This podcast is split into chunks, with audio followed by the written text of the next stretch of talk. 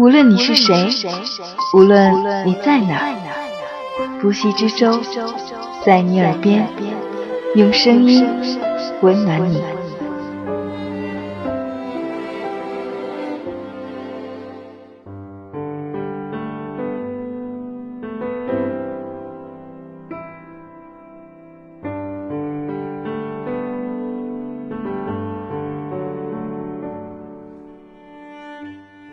欢迎收听由喜马拉雅独家播出的《在你耳边》，我是无锡之舟。今天我要同大家分享的文章摘自龙应台《亲爱的安德烈》一书。我为什么要求你读书？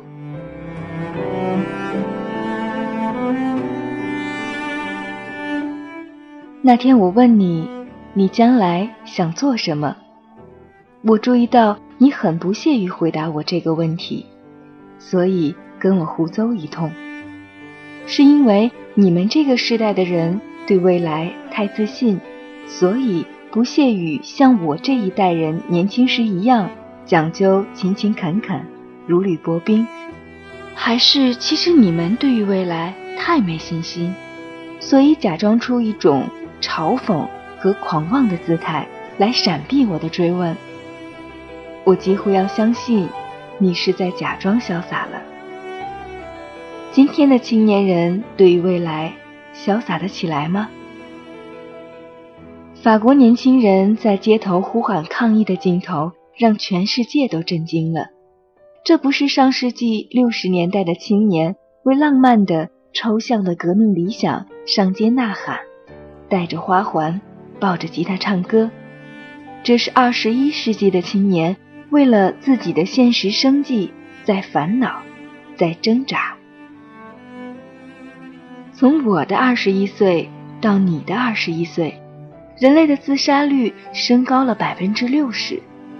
你刻意闪避我的问题，是因为二十一岁的你，还在读大学的你，也感受到现实的压力了吗？还记得我们在德国时遇见的那个画家提摩吗？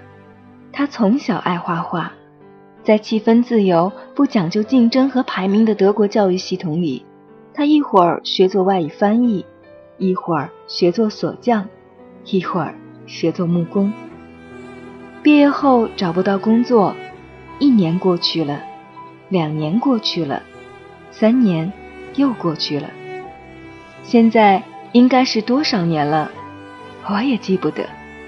但是当年他失业时只有十八岁，今年他四十一岁了，仍旧失业，和母亲住在一起。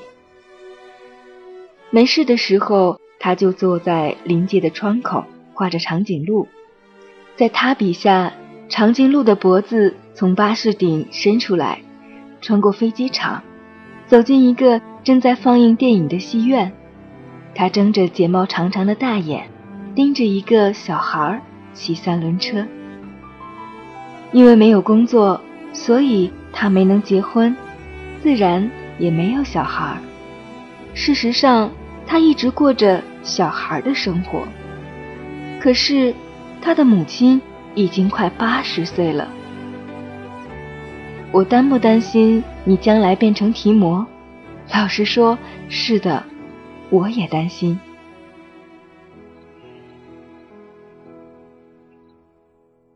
把你当别人并不容易。我记得我们那晚在阳台上的谈话，你说：“妈，你要清楚接受一个事实，就是你有一个极其平庸的儿子。”你坐在阳台的椅子里，背对着大海，手里。点着一支烟，那是凌晨三点。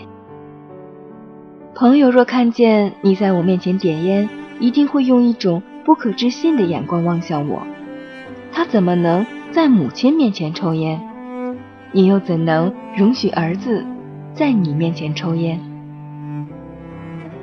我认真的想过这个问题。我不喜欢人家抽烟，因为我不喜欢烟的气味儿。更不喜欢我的儿子抽烟，因为抽烟可能给他带来致命的肺癌。可是，我的儿子已经二十一岁了，是一个独立自主的成人。是成人就得为他自己的行为负责，也为他自己的错误承担后果。一旦接受了这个逻辑，他决定抽烟，我要如何不准许呢？我有什么权利或权威来约束他呢？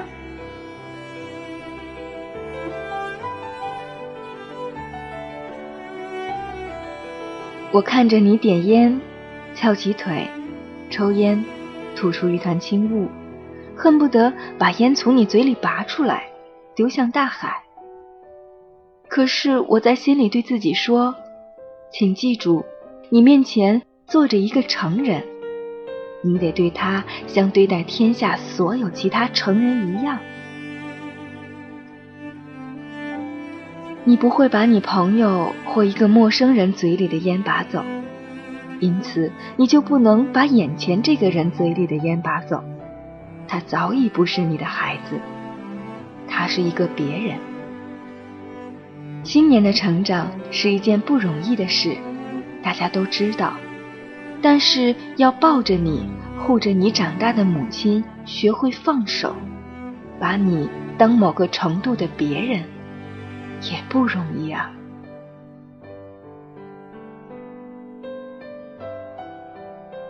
你哪里平庸了？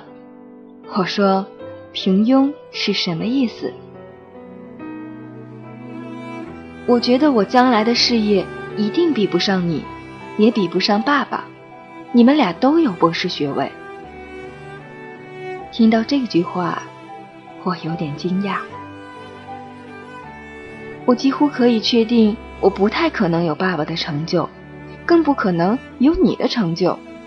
我可能会变成一个很普通的人，有很普通的学历，很普通的职业，不太有钱，也没有名，一个最最平庸的人。你掐熄了烟，你会失望吗？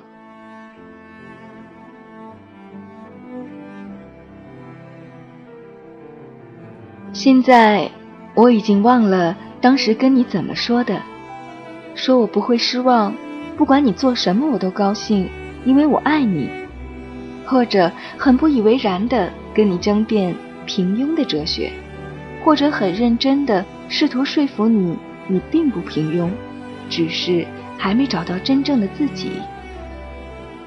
我不记得了，但是我可以现在告诉你。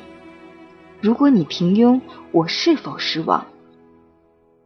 对我最重要的不是你有否成就，而是你是否快乐。而在现在的生活架构里，什么样的工作比较可能给你快乐？第一，它给你意义，你的工作不把你绑架，让你做工作的俘虏；第二，他给你时间。容许你去充分体验生活。至于金钱和名声，哪里是快乐的核心元素呢？假如横在你眼前的选择是到华尔街做银行经理，或者到动物园做照顾狮子、河马的管理员，而你是一个喜欢动物研究的人，我就完全不认为银行经理比较有成就。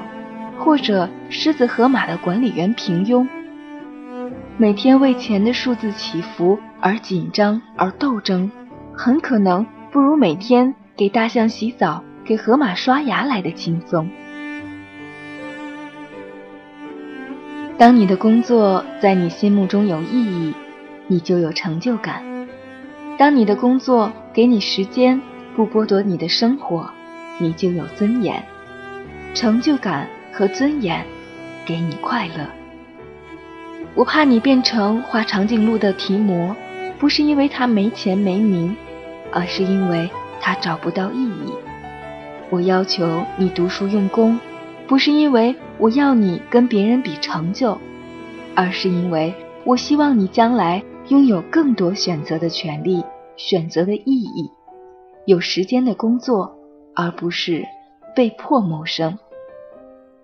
如果我们不是在跟别人比名比利，而是在为自己找心灵安适之所在，那么连平庸这个词都不太有意义了。平庸是跟别人比，心灵的安适是跟自己比。千山万水，你走到最后，我们最终的负责对象还是自己二字。因此，你当然没有理由去跟你的上一代比，或者为了符合上一代对你的想象而活。同样的，抽不抽烟，你也得对自己去解释吧。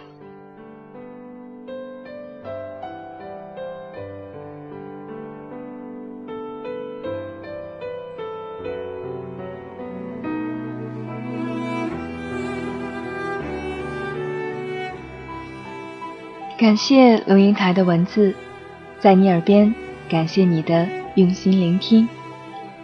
如果你有感动你的文字想与我分享，欢迎在节目下方留言，或关注我的新浪微博“不系之舟的海洋”与我互动。我们下期再见。